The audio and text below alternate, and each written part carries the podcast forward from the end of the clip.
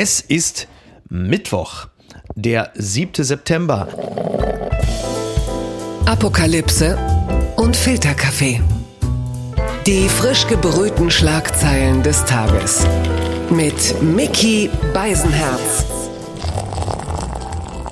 Einen wunderschönen Mittwochmorgen und herzlich willkommen zu Apokalypse und Filterkaffee, das News Omelette. Und auch heute blicken wir ein wenig auf die Schlagzeilen des Tages. Was ist wichtig? Was ist von Gesprächswert? Worüber lohnt es sich zu reden? Außer dem Essen von Markus Söder natürlich. Und ich freue mich sehr, dass er endlich mal bei uns zu Gast ist. Er ist Publizist und Autor unter anderem von Büchern wie Die infantile Gesellschaft, wenn er nicht gerade als politischer Redaktor im Berliner Büro der neuen Zürcher Zeitung im Dienst ist. Ich begrüße ganz herzlich Dr. Alexander Kissler. Guten Morgen. Ja, schön, guten Morgen aus Berlin. Hallo. Äh, zunächst einmal die gute Nachricht für die vielen Dienstreisenden und äh, möglicherweise auch die, die noch aus dem Urlaub zurückkommen. Äh, der Pilotenstreik ist bis auf weiteres abgesagt. Die Lufthansa und die Piloten konnten sich zumindest darauf verständigen. Also hunderte Flughafenbars atmen auf. Das ein oder andere Getränk am frühen Morgen, also Gin Tonic oder vielleicht mal so ein schöner Negroni, wird also höchstwahrscheinlich doch verkauft werden. Ist das etwas, was dich in irgendeiner Art und Weise als Mensch oder als politischer Beobachter interessiert? Das interessiert mich insoweit, als Friedrich Merz gesagt hat, das geht nicht mit diesem Streik und schwuppdiwupp Ach, und da haben die gleich vorbei. aufgehört. Also Friedrich Merz, ja eben, mit Friedrich Merz muss gar nicht Kanzler werden, die spuren schon jetzt. Also Chapeau, Friedrich. ich spreche ja auch hier als Pilot unter Gleichgesinnten. Was ja, eben, das einfach, eben. Ne? So ist ja. es, genau, vom Pilot zu Pilot. Ach, ja. ist, der, mal, ist, der, ist der Merz doch so kanzlerabel? Mal gucken, ob äh, man ihn äh, in anderen Bereichen auch gehört hat. Die Schlagzeile des Tages. Olaf Scholz stellt sich hinter AKW-Reserveplan von Habeck. Das berichtet die Zeit. Der Atomausstieg kommt. Die Pläne seines Bundeswirtschaftsministers seien richtig, sagt der Kanzler. Bei der Übergewinnabschöpfung ginge es um, Zitat, viele, viele Milliarden. Und äh, der FAZ hat Olaf Scholz ein langes Interview gegeben und da sagt er auch den Satz, grundsätzlich bleibt es beim Ausstieg aus der Atomenergie? Da muss ich jetzt natürlich äh, gleich schon mal die äh, Frage stellen, so aus so einem dialektischen, wenn der voranstellt, grundsätzlich bleibt es dabei. Ist dieses grundsätzlich so jetzt in der Kategorie wie das eigentlich, also der Türsteher zwischen Wunsch und Wirklichkeit? Oder wie ernst ist das zu nehmen? Müssen die Grünen, müssen sich die Herrchen aufstellen, weil es möglicherweise doch das Einfallstor für den Fortbestand der Atomenergie ist? Deswegen, ich frage jetzt den Redaktor zum Reaktor. Wie sieht's aus? Das ist ein wunderbares Wortspiel. Vielen Dank. Der Redaktor zum Reaktor sagt, wenn man etwas abschwächt mit eigentlich prinzipiell oder überhaupt, dann mhm. ist natürlich das eine Einschränkung. Das ja. ist ganz klar. Ja. Was sie besonders stutzig gemacht hat, auch in diesem Interview, in dem also Scholz wieder Scholz so mattiert, wie es sonst wirklich keiner kann. Also ja. Olaf, äh, wir lieben dich, tausend Worte, wenig Inhalt. Aber er hat gesagt, ähm, die Regierung arbeitet eng und vertrauensvoll zusammen. Eng und vertrauensvoll. Das war wortwörtlich die Formulierung am Tag des Rücktritts von der unglücklichen Familienministerin Anne Spiegel. Ach wirklich? Da sagte die, ja, da sagte die Pressesprecherin in der Bundespressekonferenz, ähm, Herr Scholz arbeitet eng und vertrauensvoll mit Frau Spiegel zusammen. Fünf Stunden später war sie Geschichte. Ich hoffe, der ganzen Regierung blüht das nicht. Ja, wobei man kann natürlich auch eng und vertrauensvoll äh, sich dann auch trennen. Ne? Also das, ja, also, genau. man, manchmal hat man, ist ja grundsätzlich denkbar. Also okay, dann, dann stelle ich mal so die Frage, wie gut kommt die Ampel denn jetzt gerade daher, so frisch gestärkt nach Meseberg? Das ist ja noch relativ frisch, deswegen kann man ja noch mal drüber sprechen. Ja, natürlich. Also im Prinzip ist es eine Ampel, bei der eben die gelbe Farbe das Stoppschild ist, nämlich die mhm. FDP. Ne? Mhm. Das ist ja ganz interessant, gelb ist ja zwischen zwischendrin, da steht man ja, man weiß nicht, geht's vorwärts, bleibt man stehen, ne? gelb, die Wattephase. Ja. Das ist die FDP, die gesagt hat, also wir brauchen auch einen wirtschaftspolitischen Stresstest jetzt, wir müssen die drei AKWs alle weiterlaufen lassen, vielleicht sogar drei weitere noch ähm, ready machen, also bereit machen.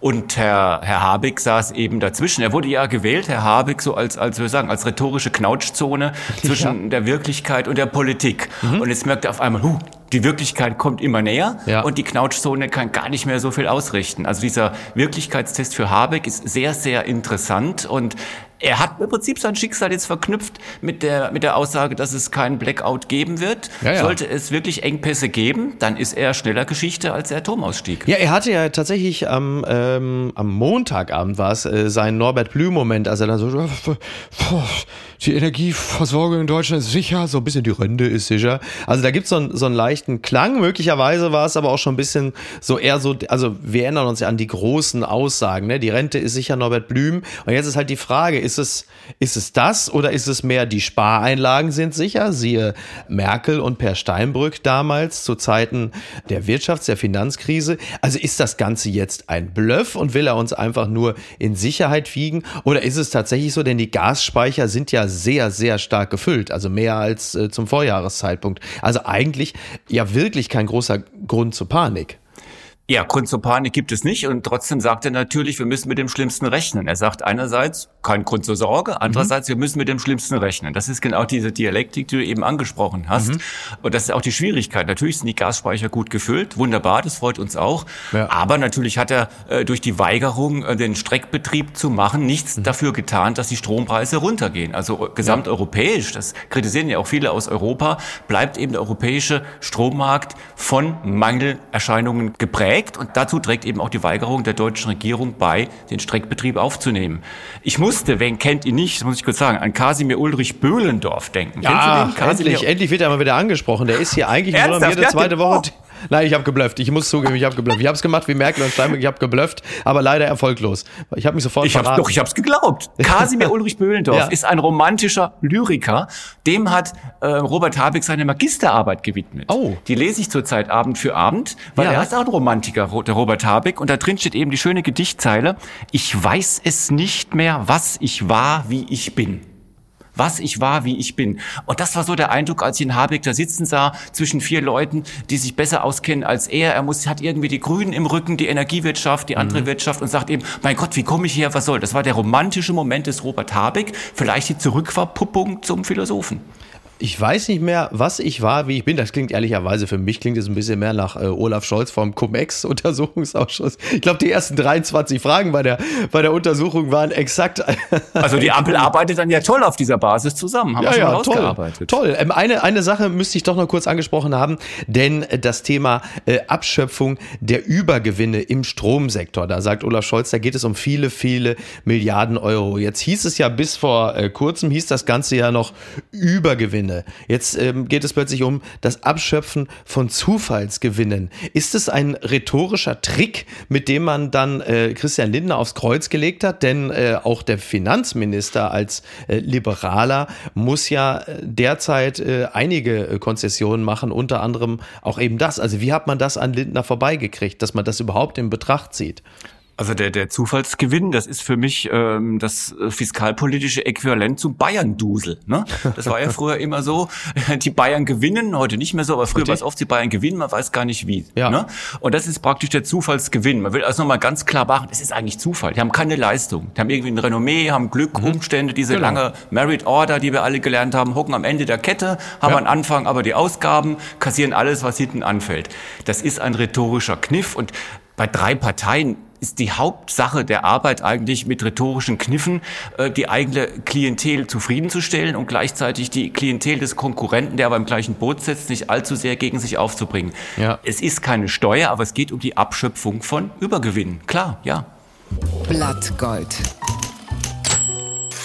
Das jüdische Volk vergisst nicht. Israels Staatspräsident erinnert im Deutschen Bundestag an die Shoah und fordert ein hartes Vorgehen gegen Iran. Das schreibst du in der neuen Zürcher Zeitung. Rund 35 Jahre nach seinem Vater und Amtsvorgänger besucht der israelische Staatspräsident Isaac Herzog Deutschland. Vor den Abgeordneten des Bundestags appelliert er an die Weltgemeinschaft, die iranischen Atomambitionen in die Schranken zu weisen. ähm, was war das für ein Moment im Bundestag, den du intensiv beobachtet hast? Was war dein Eindruck? Ja, man ist ja sehr leicht mit dem Wort bewegend, aber mhm. das war wirklich ein sehr, sehr bewegender Moment, auch aufgrund der Familiengeschichte. Ne? Der Vater, Chaim Herzog, auch schon Staatspräsident gewesen, hat als Offizier der britischen Armee Bergen-Belsen mit befreit und war dann der erste israelische Staatspräsident auf Staatsbesuch in der Bundesrepublik Deutschland 1987, glaube ich.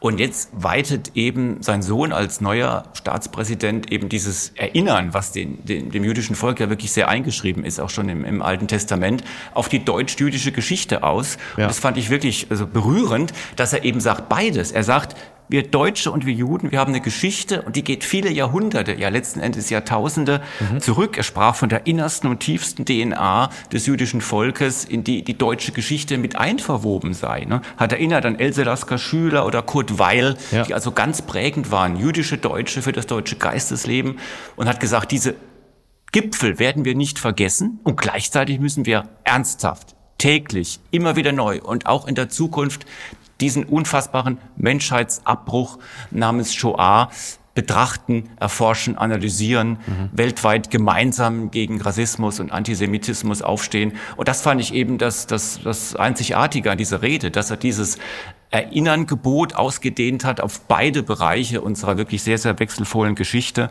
und am Schluss hat er dann dreimal gesagt, Amen, Amen, Amen, also Amen, wie wir es meistens mhm. aussprechen, so sei es.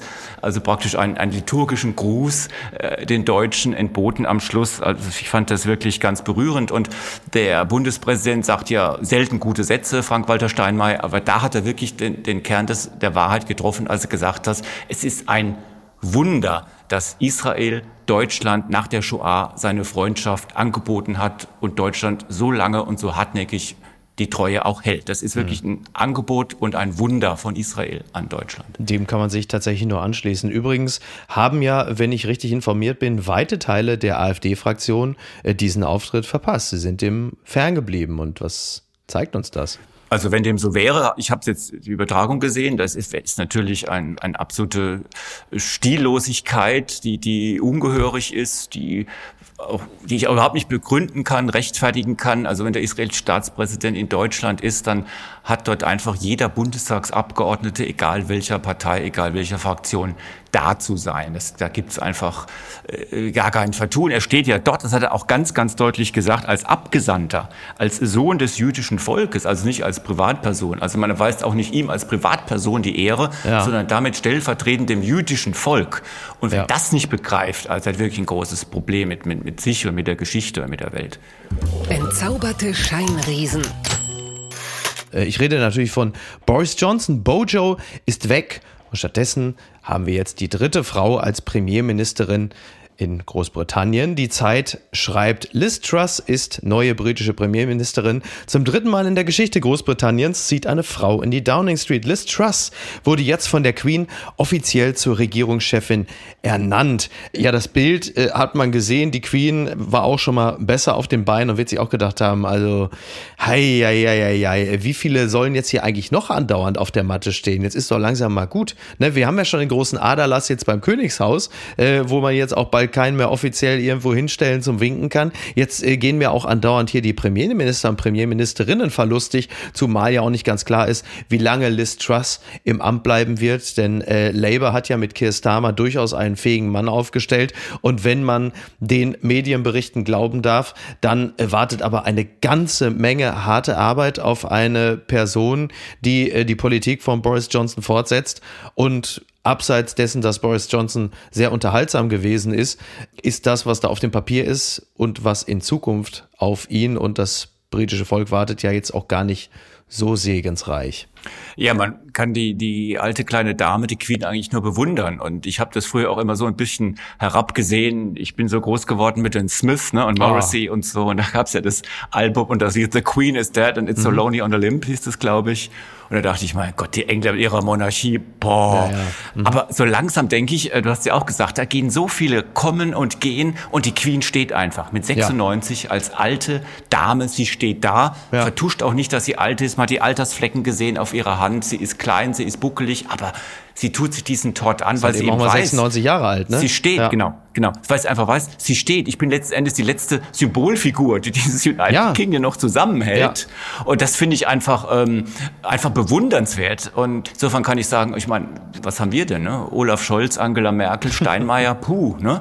Ja. Äh, da können die ja, Angela Merkel ja in dem oder? Sinne ja nun auch nicht mehr. Ne? Angela Merkel auch wurde nee, äh, richtig, ja. richtig tatsächlich richtig angesprochen. Angela Merkel wurde gegen Ende ihrer Amtszeit tatsächlich auch schon so eine Art Queen-ähnliche Rolle zuteil, ähm, wo man auch manchmal das Gefühl Gefühl hatte, sie repräsentiert eigentlich nur noch und das eigentliche Korrekt, Regieren ja. wurde ja, darüber auch ja. ein wenig vergessen.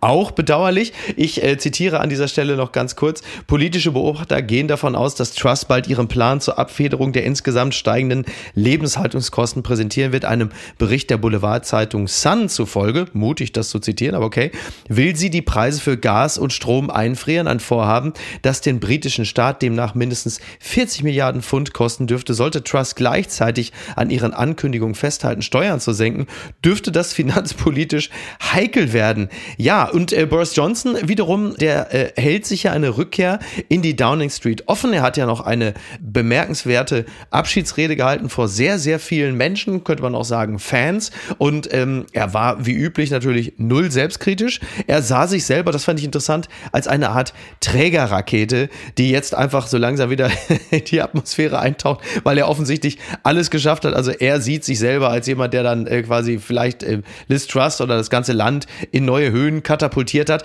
Ich würde ihn eher mit der Challenger vergleichen, die, wo dann einfach wirklich, also sowohl das Land als auch die Menschen einfach komplett explodiert. Aber gut, vielleicht bin ich da auch zu negativ. Ich weiß es nicht. Korrigier mich, wenn ich falsch liege. Ich meine, sie hatten natürlich am, am Schluss genug mit ihm. Und es ja. ist ja auch das Schöne an Demokratie, dass man unblutig die, die Machtperson wechseln kann. Das ist das Großartige an Demo ja. Demokratie. Und genau deshalb, genau deshalb ist sie allen anderen Regierungs- und Staatsformen ähm, überlegen, auf, weil es Macht auf Dauer ist und weil es unblutige Regierungswechsel gibt. Das ist das ganz Entscheidende. Mhm. Und äh, natürlich war Boris Johnson, ich muss ihn aber doch mal ganz nennen, äh, Alexander Boris de Pfeffel Johnson. Ja, so ja. viel Zeit muss sein. Also so da sein. war auch deutsch-bajuwarisches Blut drin, die Pfeffels ne, aus Bayern habe ich gelesen. Mhm. Ähm, er war natürlich, oh, ganz kurz, natürlich Alexander, an dieser Stelle, an dieser Stelle ganz kurz, ist das möglicherweise schon ein weiterer verlängerter Arm des Bayern-Bashings, das Markus Söder neuerdings ausmacht, dass äh, Boris Johnson gehen musste? Ist es das? Das könnte durchaus sein, dass also man jetzt auf einmal die, die, ja, wie soll ich sagen, die, die bajuwarische Phobie jetzt sogar auf, auf England ausweitet und dass der arme Johnson dort eben jetzt seine bayerischen Wurzeln büßen muss. Eine ganz neue Tangente, ja. oh Mann. Das hat mich traurig gemacht. Stadt nach Angriff auf Transfrau unter Schock. T-Online berichtet darüber, eine Jugendgruppe schlägt eine Transfrau in Bremen brutal zusammen. Die Stadt steht unter Schock. Menschen solidarisieren sich mit dem Opfer. Nach dem brutalen Angriff auf eine Transfrau in einer Bremer Straßenbahn am Sonntag haben viele Menschen ihre Solidarität mit dem 57-jährigen Opfer zum Ausdruck gebracht. Politiker, Vereine, Bürger, sie alle sind zutiefst bestürzt über die Gewalttat, bei der die Frau schwere Gesichtsverletzungen erlitten hatte. Ja, das Ganze reiht sich ein in eine ausgesprochen unangenehme, erschütternde Serie von Übergriffen. Wir erinnern uns gerade an den Fall Malte, der bei dem CSD in Münster ums Leben gekommen ist. Er wurde totgeschlagen. Und wir sitzen hier und blicken auf eine Entwicklung, die was ist? Die natürlich äh, bestürzend ist und destruktiv. Und man sieht natürlich, dass im Menschen eben leider alles steckt, das Größte, aber auch das Schäbigste, die Abgründe, von denen wir vorhin auch gesprochen haben, aber auch die, die Kreativität und die Sehnsucht nach Frieden. Und äh, es gibt leider Menschen äh, in allen Teilen äh, dieser Erde, äh, die meinen, äh, mit Gewalt gegen Menschen vorgehen zu müssen, die ihrem eigenen engen Horizont widersprechen, die da eine Anfrage sind in ihrem Anderssein an ihr So-Sein äh, mhm. gewissermaßen. Und das ist natürlich genau die Frage, die wir uns stellen müssen in diesem Jahrhundert. Was hält uns als, als Gesellschaft zusammen? Also welche Formen haben wir, Konflikte auszuagieren? Dass wir sehr viele Konflikte haben, dass kein Tag ohne Konflikte vergeht, ist ja völlig klar. Aber ja. wie gehen wir damit um? Wie stellen wir uns über andere? Ne? Und in dem Fall kommt natürlich noch dazu, da hatten wir einen Kommentar bei uns in der NZZ, aus, aus welchem Milieu, in Münster beispielsweise, mhm. ähm, äh, speist sich dieser Hass, dieser Hass auf Schwule oder Transpersonen. In dem Fall war es ja wohl ein tschetschenischer Muslim, Asylbewerber, abgelehnt. Das ist wiederum eine ganz andere andere Community, als wenn es hier eine, eine, hier ansässige wäre. Also mhm. es ist immer die Frage, wie geht man damit um? Und man muss, glaube ich, da schon auch, auch zielgenau das, das analysieren und schauen, dass das in keinem, vor keinem Hintergrund, in ja. keinem Kontext gerechtfertigt ist, in wirklich gar keinem. Und Frau Baas hat heute im Bundestag, nicht in diesem Zusammenhang, aber im Zusammenhang mit Antisemitismus, ähm, vor falsch verstandener Toleranz gewarnt. Und genau das ist das gleiche, dass man sagt, na ja, die einen sehen es halt ein bisschen locker und die anderen nicht so. Ja. Nein, es gibt keinen Grund für Antisemitismus Rassismus, keinen für Rassismus. Absolut. Nein, genau, nein, genau, nein. Genau, das muss man sagen. Also der, der Fall äh, Münster ist tatsächlich ein bisschen anders gelagert. Jetzt wiederum hier in Bremen war es eine, eine Gruppe von, äh, ich glaube, es waren vier Jugendliche. Was da der Background ist, weiß ich gar nicht. Also letzten Endes wissen wir alle, dass das spielt keine äh, übergeordnete Rolle, ob das jetzt in, in Münster mit muslimischem Background passiert oder ob dir das irgendwo in Sachsen-Anhalt passiert oder sonst wo. Vorkommen kann es überall und äh, seltsamen äh, ideologischen Überbau gibt es auch.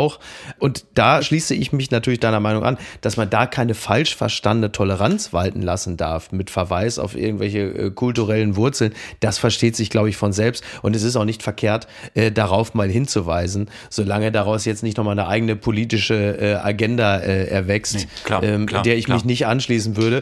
Aber es ist schon tatsächlich wirklich äh, eine unangenehme äh, Zeit, in der wir uns da gerade befinden, in der das auch passiert. Zumal, wie du das ja gerade auch schon angesprochen hast, also wir stellen fest, äh, die Anzahl der antisemitischen Übergriffe nimmt zu. Gab es jetzt gerade eine Zahl? Genau. genau, genau. Also wir stellen einfach fest, dass im Grunde genommen alles, was irgendwie anders und fremd daherkommt, plötzlich mit Gewalt überzogen wird und dass sich das auf diese Art und Weise ausprägt, da muss man schon, glaube ich, ganz genau hinschauen. Ich glaube, die Gewaltschwelle ist immer dann gering, wenn man sich abschottet und verkapselt in eigenen Weltanschauungen und ja. sich nur noch in Milieus auffällt, die einen bestätigen in dem einen, was man meint, für richtig zu halten. Das Absolut. ist, glaube ich, ein großes Problem. Und das kann in nahezu jedem Milieus geschehen. Also, dass du wirklich immer nur noch dem Affen Zucker gibst und sagst, mhm. der oder die sind doch dran genau. schuld und du hast Exakt. doch recht und der andere ist schuld, weil dies oder jenes in deinem Leben nicht so funktioniert. Der steht ja in der Sonne sozusagen. Ja, ja. Das ist ganz, ganz falsch. Es fehlt also wirklich manchen, nicht allen natürlich, aber manchen in unserer Gesellschaft fehlt wirklich eine Bereitschaft, sich, sich auszutauschen, sich auch überraschen zu lassen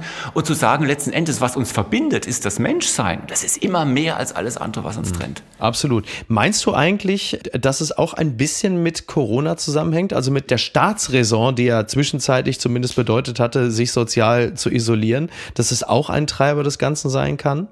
Also das würde ich jetzt hier nicht, nicht unmittelbar in Verbindung setzen mit diesen beiden schrecklichen Ja, nicht, exp nicht explizit damit, ne? aber das natürlich der so, Austausch, ja, ja, ne, der Austausch, ja, also das, das klassische in Anführungsstrichen unter Leute gehen, natürlich auch eher ein Toleranztreiber sein kann, als sich äh, zu verkapseln und äh, zusätzlich natürlich. zu vereinsamen. Ja, und gerade diese, diese, wie soll ich sagen, diese Priorisierung des digitalen Austauschs ist ja auch oftmals nur ein, ein Pseudo-Austausch. Genau. Ne? Weil man schaut sich dann doch selber an auf dem Monitor, man, man spricht mit anderen, die man auch schon kennt, man macht ja doch selten neue erfüllende Bekanntschaften, sage ich mal, auf ja. rein digitalem Wege, würde ich es mal von mir aus behaupten. Ja, vor allen Dingen kuratierte ähm, Bekanntschaften, ne? Das ist ja dann so genau es, ja. das. Es sind auch noch kuratierte Bekanntschaften. Also es ist dann eher ja. nicht davon auszugehen, dass man dann mal auf, auf neue Lebensmodelle äh, trifft auf andere. Klar. Wenn du äh, haben willst, dass, dass Leute sich absonderlich verhalten, musst du sie einfach nur wegsperren. Das sieht man ähm, in ganz großem Maßstab jetzt in, in China, wo die ganze Städte praktisch abriegeln, wenn es da drei, vier, fünf Corona-Fälle gibt.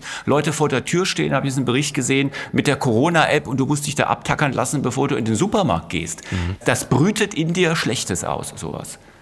Endgültig zu weit gegangen ist natürlich wieder einmal der öffentlich-rechtliche Rundfunk. Ich zitiere an dieser Stelle RBB24. Vergütung von Führungskräften ARD-Spitzen wussten seit Jahren von RBB-Bonussystem. Der RBB hat die ARD früh über sein Bonussystem für Führungskräfte informiert. Das geht aus einem internen Schreiben hervor. Der ARD-Vorsitzende Tom Buro bestreitet von den Boni gewusst zu haben. Bereits im März 2018 hat die RBB-Spitze die ARD über die Einführung eines Bonussystems für Führungskräfte informiert.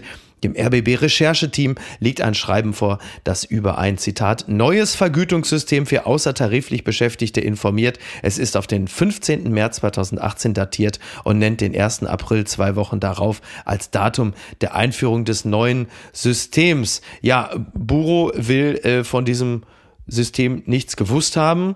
Macht er da jetzt den Scholz oder ist es vielleicht tatsächlich einfach auch so, dass im Laufe eines äh, Intendantenlebens einem so viel vorgelegt wird, dass er, ich meine, der RBB ist ja auch ein kleiner Sender, ne? Das kriegt man, dann sagt man, ja, mein Gott, was soll groß passieren? Und äh, ein paar Jahre später sitzt du da und sagst, ach so, das ist passiert, hoppala. Naja, ich glaube, da macht man es dem Herrn Buch jetzt etwas doch zu leicht, zumal ja auch die Verteilungslinie darin besteht, wie früher auch schon beim Kurzfristintendanten beim RBB. Ja, es waren keine Boni, sondern leistungsabhängige Vergütungen oder variable Gehaltsbestandteile. Ist das also da sind wir jetzt wirklich bei, bei der konkreten Lyrik. Ja. Ne? Also dass ich jetzt wirklich hier 20 Interpretationen mitliefern muss, was denn eigentlich gemeint war. Mhm. Dabei ist doch ganz einfach. Die haben horrend viel Geld verdient, klotzig viel Geld und es hat halt nicht gereicht. Da gab es mehr noch. Und da wurde bei RBB noch irgendwelche absurden Zielvorgaben formuliert formuliert. Der LBB ist seit Jahren im Sinkflug mit den Quoten und trotzdem haben die ständig ihre Ziele übererfüllt. Also Erich Honecker wäre stolz drauf. Also nee, da, da, da ist wirklich was, was, was morsch im System. Die brauchen viel mhm. mehr äh, Kontrolle und viel weniger Geld, damit auch die Versuchungen geringer werden. Ja, viel weniger Geld. Jetzt die Intendanten oder äh, der, der öffentlich-rechtliche Rundfunk im Allgemeinen? Also ich würde sagen generell. Ich würde sagen generell. Also ich finde die drei kleinen Anstalten, ähm, RBB, Saarländischer Rundfunk und Radio Bremen, also die sind eh nicht überlebensfähig, sind nur defizitär, ist im Prinzip eine Rentenanstalt mit Zufallsgenerator, der die Programme macht. Ähm, die braucht es nicht. Es gibt unfassbar viele Doppelungen. Warum braucht man eigentlich auch das ZDF? Das Regionale wird von Hallo? den ARD-Anstalten abgedeckt. Was, ja? wie das ZDF? Du bist Hallo, ZDF, Markus? ja? Nein, ich bin, nee, nee, also ich bin, wenn überhaupt, dann bin ich wohl eher Vertreter der ARD. Okay, also der, ich mache, ich habe also, also ja, wobei, wobei mein Gehalt ist also seit Jahren nicht erhöht worden. Das, also das wüsste ich aber. Frechheit. Ist eigentlich nicht Frechheit. richtig. Ist eigentlich nicht richtig. Ähm, da ist es so, also das ZDF, hallo, Markus Lanz beispielsweise, ne? Willst du mir jetzt den Lanz kürzen? Gute Leute kommen überall unter, Herr Kollege, oder? Ja, das, in der Wirtschaft, in der Freiheit, das, ja? Das stimmt natürlich. Ja, ich habe mich ja einfach in den Podcast geflüchtet, ne, um hier einfach auf Nummer sicher ja. zu gehen. Das ist ja ganz, ganz billiger Trick von mir. Ja. Ja, ich habe ja immer gesagt, das ist ja so. Also die einen wollen natürlich ARD und ZDF fusionieren. So, um das alles zu verschlanken. Wiederum, die Öffentlich-Rechtlichen können sich partout nicht von ihren Unterhaltungsformaten trennen. Ich habe ja vorgeschlagen, das muss man einfach insgesamt zu hybriden Formaten einfach zusammenschmelzen. Also Maybrit Illner kann man doch zum Beispiel auch perfekt direkt vom Traumschiff aussenden. Das wäre mal eine gute Idee. Und Florian ja. Silbereisen kannst du doch auch ja. sofort jedem Zweiten als neuen CSU-Generalsekretär verkaufen. Das würde keinem auffallen. Harald Schmidt macht den Kanzler, wäre auch so, gut. Harald ja. Schmidt macht den Kanzler, perfekt. Und ich sag mal, Markus Lanz könnte doch theoretisch jetzt auch als Bergdoktor einfach seine Gäste grillen. Also der, der wird Oder? alle, der wird die Leute mehr gesund kriegen als Lauterbach, wäre ich sofort überzeugt. Die unbequeme Meinung. Warum zur Hölle Düsseldorf? Das fragt Jasmin Embarek, die ausgesprochen geschätzte Kollegin von der Zeit. Und es geht natürlich um den Besuch von Harry und Meghan. Und Jasmin Embarek, ich sage es gleich, also dieser Text über Düsseldorf, das ist also wirklich ganz knietief im Bereich der Hassrede. Sie schreibt, vor der betongrauen Kulisse dieser Möchtegernstadt tritt die zunehmende Irrelevanz des Paares allzu deutlich zum Vorschein. Ich äh, zitiere nur den Einstieg. Ja, zu Beginn eine kurze objektive Beschreibung von Düsseldorf. Düsseldorf ist ein zusammengewürfelter Betonkrater Krater inmitten von Nordrhein-Westfalen. Zu den Sehenswürdigkeiten gehören die Königsallee, eine Art billiger Berliner Kurfürstendamm und der Landtag, der einem öden Versicherungsgebäude gleicht. Denn ja, aus unerfindlichen Gründen hat es Düsseldorf zur Landeshauptstadt gebracht. Dieses Dorf, wie er schon der Name verrät, das glaubt, es sei für Größeres bestimmt und sich deshalb zur Großstadt hochgelogen hat. Das schreibt Jasmin Embarek aus Köln. Ja, das möchte ich an dieser Stelle äh, als Transparenz-Tweet hier gleich hinterher schicken. Es geht um die Invictus Games. 2023 sollen sie das erste Mal in Deutschland stattfinden. Diese paralympischen Wettkämpfe zwischen Kriegsveteranen, die hat Prince Harry selbst ins Leben gerufen. Und Harry und Meghan waren in Düsseldorf, um die Queen zu besuchen. Also natürlich Marie-Agnes Strack-Zimmermann. Ich weiß gar nicht, ob sie die getroffen haben. So, aber das ist ja, also, ich sage es gleich vorweg, ich mag Düsseldorf sehr gern. Ich finde äh, Düsseldorf auch schön. Aha. Starke These. okay. Aber schöner als Köln ist es bestimmt. Also ich finde ja, vielleicht Köln ist es massiv unattraktiv. Äh, ja. Vielleicht ist es auch einfach das, vielleicht bin ich auch zuletzt einfach viel zu häufig in Köln gewesen, ja. als ähm, dass ich Düsseldorf einfach unkritisch als schön empfinden kann. Ja. Aber Oberkassel ist doch toll, da die Rheinwiesen. Ich weiß nicht, wie sie jetzt gerade aussehen. Wahrscheinlich ist da mittlerweile mehr Wiese als Rhein.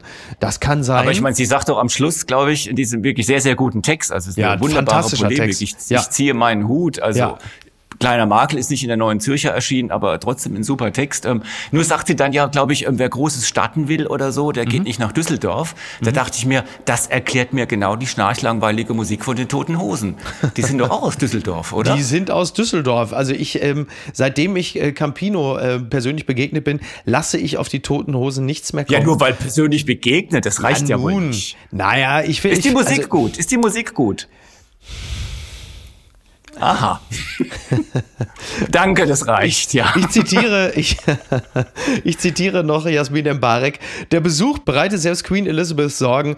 Nun gut, nicht wegen Düsseldorf, sondern weil Harry und Meghan eventuell ganz eigensinnig Werbung für die lang erwarteten Memoiren des abhanden gekommenen Prinzen machen werden. Wüsste die Queen um die Kulisse des Besuchs, könnte sie sich in Ruhe einen Scone gönnen oder stattdessen Angst vor der nächsten Staffel The Crown haben. Also es ist wirklich reine Hassrede. Und das ist noch ein schöner Satz neben vielen tollen Sätzen. In einem bayerischen Schloss lässt sich jeder Mist verkaufen, wohingegen man in Düsseldorf um die eigene Wichtigkeit kämpfen muss, als würde dies den beiden nicht ohnehin das Leben erschweren. Also wir haben über Düsseldorf jetzt schon viel erfahren, aber ich weiß noch gar nichts über deine Liebe und Zuneigung zu Harry und Meghan. Ja. Ja, das ist also ein großes Wort. Liebe Zuneigung, Harry, Meghan und mich in einem Satz. Allein dafür hat sich schon alles gelohnt. Ähm, ich habe heute Morgen gesehen, ähm, nee, gestern war das schon, ähm, Harry und Meghan trenden. Ich dachte, es geht um ein neues Buch von Harry Potter. Ach so, ähm, ja. Harry, Meghan und der Kelch des Todes oder so. Ne? Aber nein, ja.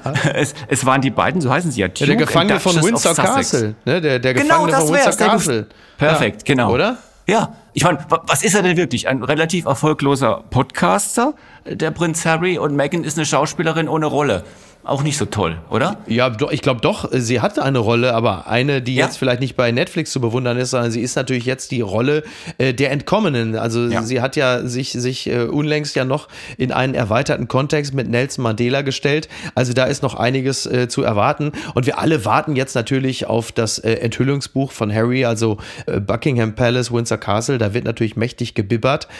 Äh, pff was ist denn da noch groß zu erwarten? Also ich bibbere da nicht. Also es sind doch zwei, zwei kleine Ich-AGs. Ähm, wie gesagt, davongelaufene Windsors im Prinzip. Äh, der Henry, der kultiviert für mich eine Rolle, von der ich in der Öffentlichkeit eigentlich nur abraten kann. Das ist die Rolle des nachdenklichen Mannes. Äh, das ist nicht ist gut. Das, nee, ernsthaft. Ist nicht gut? Wieso? Nee. Nee, man kann denken, aber damit man wird man leben, doch Wirtschaftsminister. genau, man wird so Wirtschaftsminister, da trifft's, da trifft's. Man wird vielleicht auch so auch Eckhard von Hirschhausen oder Richard David Brecht, aber es ist ein, ein, eine sozusagen eine unerfüllende Rolle, weil man immer nur bedächtig seinen Kopf hin und her wiegt, man kann Gedanken nur so antippen und sagen, ach, irgendwie kommt nichts bei raus und man bedauert sich letztlich selbst und das finde ich nicht attraktiv in der Öffentlichkeit. Also nachdem Richard David Brecht äh, diese Düsseldorf-Schmähung schon über seine Heimatstadt äh, hat äh, hinnehmen müssen, Ach. hast du ihn jetzt auch noch in eine intellektuelle Linie mit Eckart von Hirschhausen gesetzt. Von diesem Schlag wird er sich bis auf weiteres vermutlich nicht mehr erholen. Oh. Aber äh, jetzt ist er zumindest wach in seiner mm, Kemenate. Twitter, 280 Zeichen Wahnsinn. Das möchte ich aber gerne noch angefügt haben. Ein gewisser Markus Söder hat unlängst noch geschrieben, ich, schauen Sie, ich kann nur eins sagen, wir stehen zu unserer Tracht, unserer Identität, dem Ehrenamt und unseren Blaskapellen. Bayern ist und bleibt das schönste Land der Welt. Wir stehen dazu und lassen uns das von keinem nehmen und von niemandem verbieten. Gilamos, also Gilamos, das war ja sowieso eine Veranstaltung, das ist wirklich, also ich weiß gar nicht, wie ich das, also so eine Art Lederhosen-Coachella, wo jeder mal auf die Bühne durfte. Hubert Aiwanger entblödete sich nicht, auch noch einen Winnetou auf die Bühne zu holen. Also der ist jetzt mittlerweile so, also, also ich weiß, also Aiwanger selber war ja auch schon mal äh, im Winnetou-Kostüm und ich will jetzt gar nicht, also heute will ich nicht noch über die Manifestation äh, der Freiheit sprechen an äh, Gestalt von Winnetou, aber das, was Markus Söder da geschrieben hat, das hat ja schon selber so einen äh, Karl-May-artigen Touch. Sind die Bayern die neuen Indigenen Deutschlands? Sind sie eine marginalisierte Gruppe? Wird es demnächst einen Hashtag geben, um die Bayern zu retten? Auf was steuern wir dazu?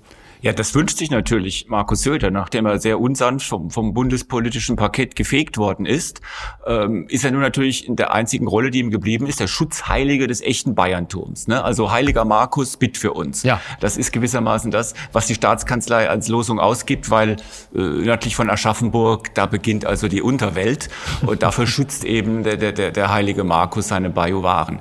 Das heißt, er übertreibt gewissermaßen diese Regionalisierung, die die Frucht ist seiner bundespolitischen Erfolglosigkeit. Wir haben auch wieder Wahlen, ich glaube 24, da muss man dann gucken, ob er, ob er die Freien Wähler immer noch braucht, ob er sich zu, zu den Grünen flüchtet. Von Markus kann man einfach sicher sein, der hat seine Nase da, wo er meint, dass das Volk die Witterung aufgenommen hat.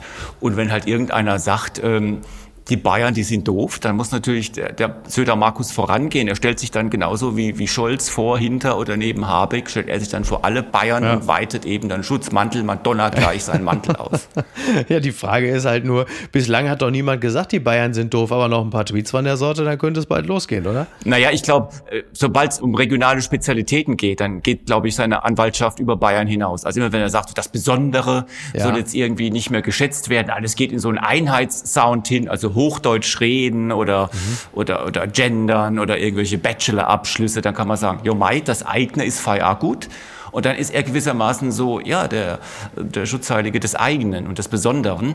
Aber wie gesagt, es wird dadurch auch eben zur doppeldeutig, dass er eine Regionalmacht ist. Oh, und äh, der letzte, der als Regionalmacht bezeichnet wurde, das war Putin und wir wissen, wie das ausgegangen ist. Dr. Alexander Kissler, ich danke dir ganz herzlich. Das hat mir sehr viel Freude gemacht.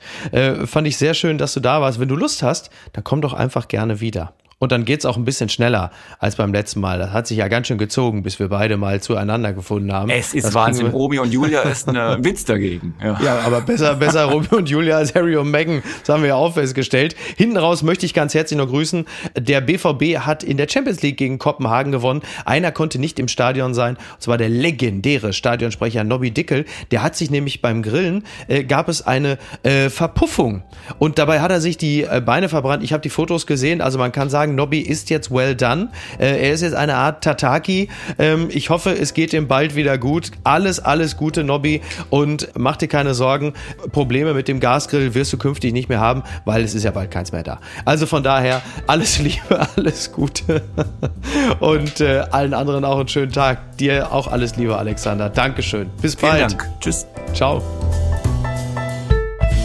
Apokalypse und Filtercafé ist eine Studio Bummens Produktion mit freundlicher Unterstützung der Florida Entertainment. Redaktion Niki Hassania. Executive Producer Tobias Baukhage. Produktion Hannah Marahiel. Ton und Schnitt Niki Fränking. Neue Episoden gibt es immer montags, mittwochs, freitags und samstags. Überall, wo es Podcasts gibt. Stimme der Vernunft und unerreicht gute Sprecherin der Rubriken Bettina Rust.